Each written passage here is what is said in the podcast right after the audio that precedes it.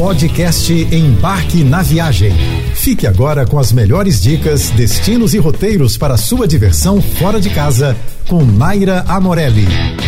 Muitas pessoas que estão de viagem marcada para a Argentina têm andado um pouco preocupada com a questão do atual cenário econômico e andaram me chamando lá pelo direct do Instagram, arroba embarque na viagem, para tirar algumas dúvidas. Pensando nisso, esse será o nosso papo dessa semana. Afinal, que moeda levar para a Argentina depois das medidas do novo governo? O que, que muda na prática para o viajante brasileiro? Bom, recentemente foi anunciada uma máxima desvalorização do dólar no câmbio oficial e isso deu uma pane na cabeça dos viajantes. Na Argentina, existem diversos tipos de dólar, mas a moeda utilizada para transações comerciais e financeiras, em grande escala, é o dólar oficial. Já o dólar paralelo ou o dólar blue, que é encontrado em casas de câmbio paralela, não é controlado pelo governo e ganha ou perde valor conforme a oferta e a demanda. Vamos lá. Na prática, trocar dólares ou reais nas cuevas, as casas de câmbio Blue segue 10% mais vantajoso do que usar cartão de débito de conta global.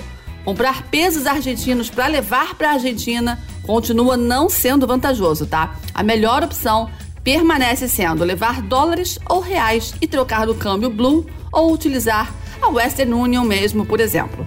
Mas é bom ligar o alerta para pagar hotéis, tá? Nesse caso, é melhor usar cartão mesmo, uma vez que já é possível ter uma isenção de 21% de IVA o que compensa muito aqueles 10% de diferença entre a cotação do cartão e a cotação do câmbio Blue. Mas é bom alertar que, como o câmbio Blue e a cotação dos cartões permanecem estáveis, a subida de 100% do câmbio oficial se refletiu totalmente no preço das diárias. É, minha gente, os preços foram lá para cima e você tem que pesquisar muito. Antes dessa maxi desvalorização, uma diária de 100 dólares era reconvertida pela cotação dos cartões em 42 dólares. Depois da Maxi, a mesma diária de 100 dólares passou a ser reconvertida pelos cartões em 86 dólares. E isso só vai mudar se o preço das diárias em dólar reduzirem ou se o câmbio blue disparar novamente. Isso aconteceu porque os valores das diárias dos hotéis são em dólar. Ao converter para pesos, o hotel faz essa conversão pelo câmbio oficial e ao se pagar com cartão,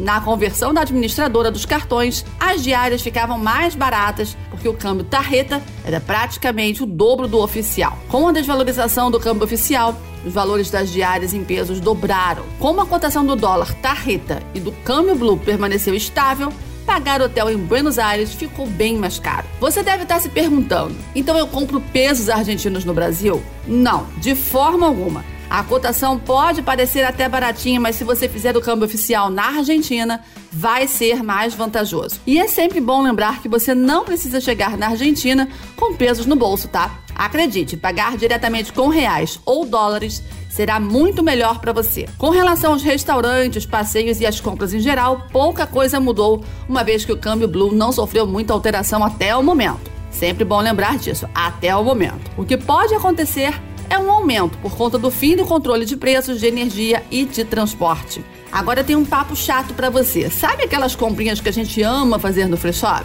Pois é, esqueça. Pelo menos por enquanto. Deixa isso para uma outra viagem internacional com um cenário econômico mais favorável.